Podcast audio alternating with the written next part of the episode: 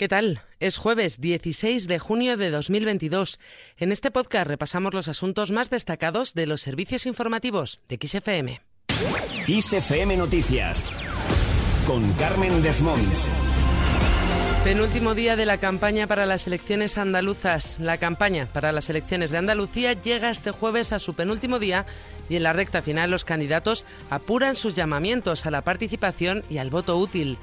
Todos los partidos están aprovechando estas últimas horas de campaña para atraer a los votantes de otras formaciones, especialmente los partidos de izquierda. Y es que a tenor de las encuestas, el PP ya obtendría muy buenos resultados.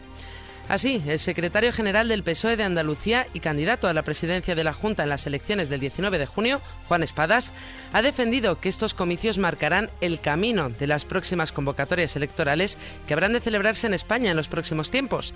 Ha matizado así que serán el preludio de las elecciones municipales y generales. Estas elecciones son vitales para Andalucía, porque se decide en Andalucía lo que queremos que pase en España y en cada uno de nuestros ayuntamientos en las próximas elecciones municipales. Y es exactamente lo mismo lo que hoy estamos aquí debatiendo, lo que va a pasar el próximo domingo, tendrá nuevas ediciones de la serie muy pronto en las elecciones municipales, muy pronto cuando haya elecciones generales. Juan Espada se pronunciaba así este miércoles en un mitin al que le acompañaba el expresidente del Gobierno, José Luis Rodríguez Zapatero. Además de trasladar su apoyo al candidato socialista, Zapatero ha reivindicado con orgullo extraordinario la gestión y la honestidad personal de todos los socialistas que han dirigido el Gobierno andaluz en democracia, al tiempo que ha apelado al orgullo extraordinario de ser socialista, a su historia y a su vocación de garantizar la igualdad y la justicia social para ganar las elecciones autonómicas del próximo domingo 19 de junio. Esa es la conciencia histórica. Y donde no hay conciencia histórica no hay futuro. Nosotros la tenemos. Y atención, atención, con orgullo extraordinario. Con orgullo, no orgullo, orgullo extraordinario. Desde el Partido Popular, por su parte, ha acudido a dar su apoyo a su candidato, el presidente de la formación, Alberto Núñez Feijó. Ha pedido a los andaluces que el 19J depositen su confianza, dicho, en un tío confiable como el candidato a la reelección, Juanma Moreno. Yo le pido el voto a todas las gentes que quieran Andalucía. Que se olviden a qué partido votaron. Si lo bueno que tiene la democracia no es poder elegir a un gobierno, lo bueno que tiene la democracia es poder cambiar el gobierno. Por tanto, ahora que hay que elegir el gobierno, depositar vuestra confianza en un tío que es confiable. Además, Feijóo ha advertido sobre lo que puede ocurrir si no gana, dicho, el progreso, la prosperidad, el bienestar y la dignidad que garantiza el modelo del PP en Andalucía. Juanma Moreno, por su parte, ha dicho que aspira a no tener que negociar absolutamente nada con Vox si gana las elecciones autonómicas. Eso sí, ha dejado abierta la puerta a integrarlos en el gobierno en caso de que acepten sus condiciones, porque ha puesto líneas rojas. Las líneas rojas del Estatuto de Autonomía. Tenemos un Estatuto de Autonomía que yo recomendaría a algunos a leérselo, porque en ese Estatuto de Autonomía se habla de cambio climático, en ese Estatuto de Autonomía se habla de la violencia contra las mujeres, su radio televisión pública andaluza, etcétera, etcétera. Desde Vox, a su vez, han querido tender la mano a un posible pacto con el Partido Popular. Lo ha hecho el líder de la formación, Santiago Abascal, quien también ha participado en la campaña de las elecciones andaluzas.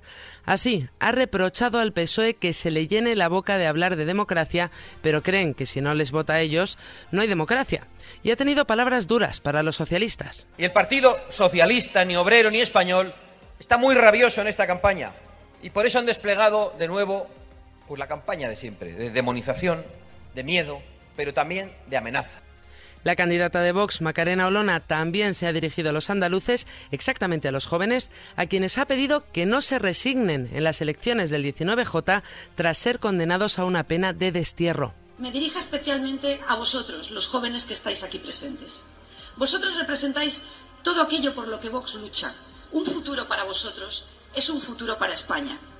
Vuestra principal amenaza es clara y frente al sectarismo ideológico, esa amenaza afecta por igual a todos vosotros, jóvenes andaluces, independientemente de vuestra edad y de vuestro sexo.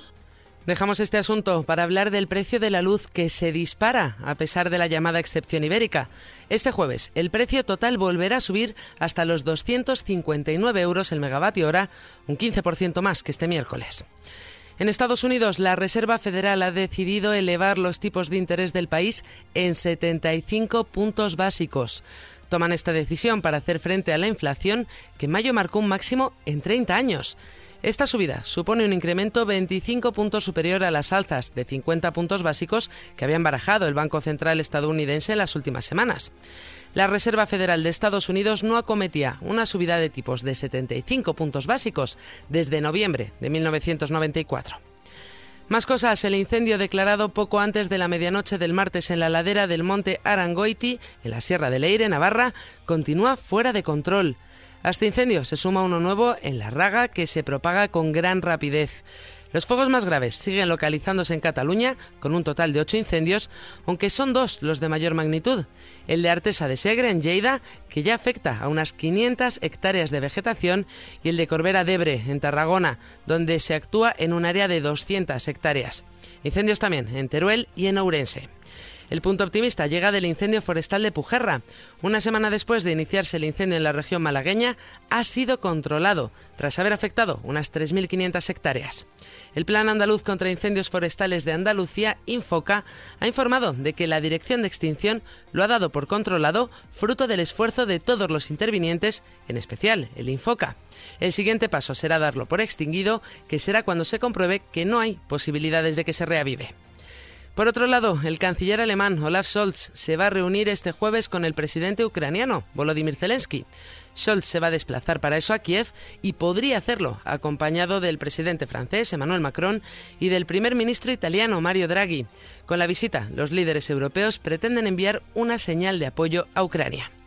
Y hoy se celebra el Día Mundial de la Tapa, como cada tercer jueves de junio. Se trata de una de las tradiciones más populares en España, tanto que se estima que el 60% de los establecimientos ofrecen una tapa gratuita como acompañamiento de la bebida. Con esto lo dejamos. Recuerda que la información continúa actualizada puntualmente cada hora en los boletines de XFM en directo. Adiós.